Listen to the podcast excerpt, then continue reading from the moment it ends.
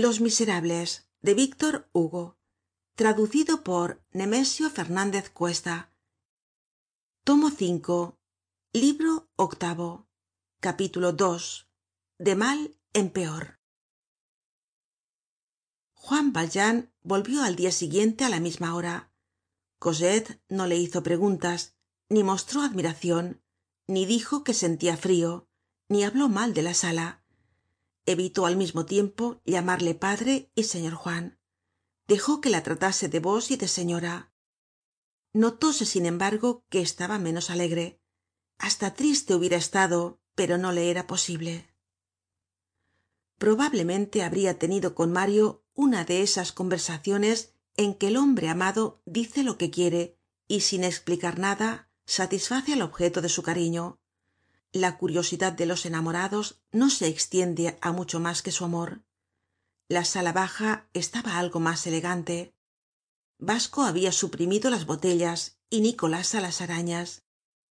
Las visitas continuaron siendo diarias. Juan valjean no tuvo valor para ver en las palabras de mario otra cosa que la letra. Mario por su parte se ingenió de manera que siempre se hallaba ausente cuando juan valjean iba las personas de la casa se acostumbraron á aquel nuevo capricho del señor fauchelevent. La tia santos contribuyó á ello repitiendo que su amo habia sido siempre así. El abuelo decretó que era un extravagante. Esto bastó. Además de que á noventa años no son posibles ya las relaciones amistosas todo es justa posicion un recien venido es una molestia no hay sitio para él. Todos los hábitos están adoptados. El señor gillenormand se alegró de verse libre del señor fauchelevent ó tranchelevent y añadió ese género de extravagantes es muy comun ejecutan toda clase de rarezas sin motivo. El marqués de canaples era peor aun pues compró un palacio para vivir en las buhardillas son apariencias fantásticas de ciertas gentes nadie entrevió la siniestra realidad. Ni quién habia de adivinar semejante cosa. Hay pantanos así en la india. El agua representa un aspecto extraordinario inexplicable estremeciéndose sin que la impulse el viento mostrando agitacion cuando debería estar tranquila. Se mira su superficie y no se ve la hidra que se arrastra en el fondo. Muchos hombres tienen tambien un monstruo secreto un mal que alimentan un dragon que los roe una desesperacion que habita en su noche.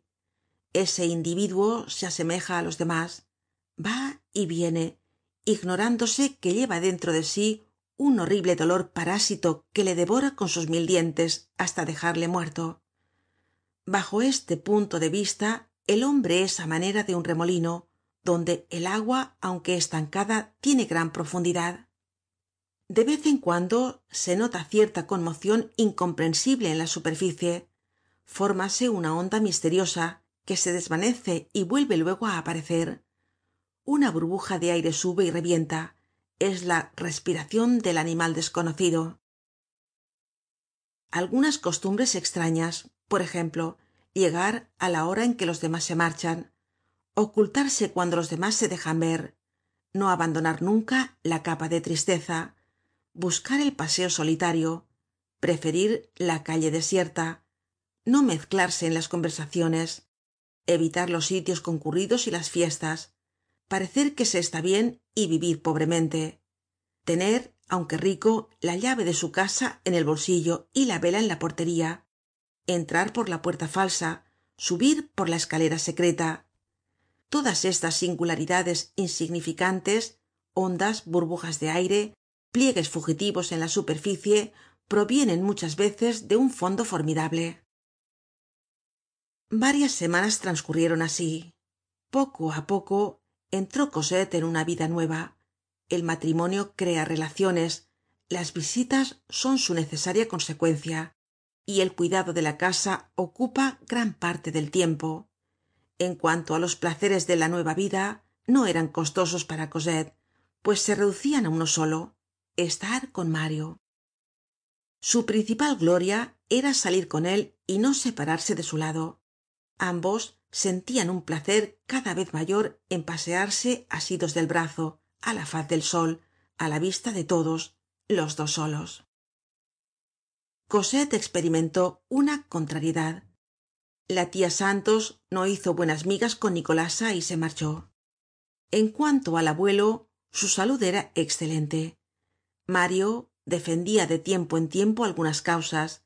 La señorita gillenormand pasaba agradablemente junto á la nueva familia la vida lateral que parecia bastarle.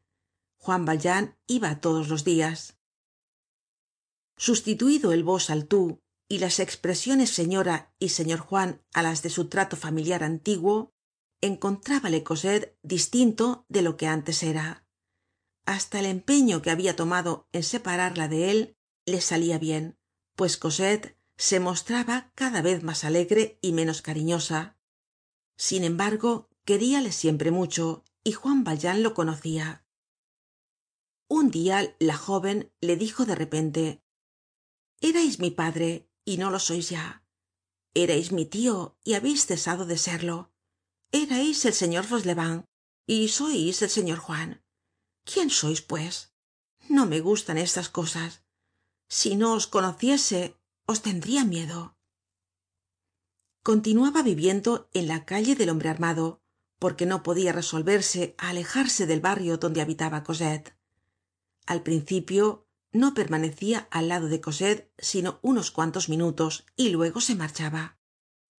Poco á poco se fue acostumbrando á alargar sus visitas como si aprovechase la autorizacion de los dias que iban tambien creciendo. Llegaba mas temprano y se despedia mas tarde. Cierto dia cosette le dijo maquinalmente padre y un relámpago de alegría iluminó el sombrío rostro de juan valjean. Llamadme juan fue su única respuesta. Oh es verdad dijo cosette riéndose. Señor juan eso eso replicó aquel desgraciado volviéndose para que ella no le viera enjugarse los ojos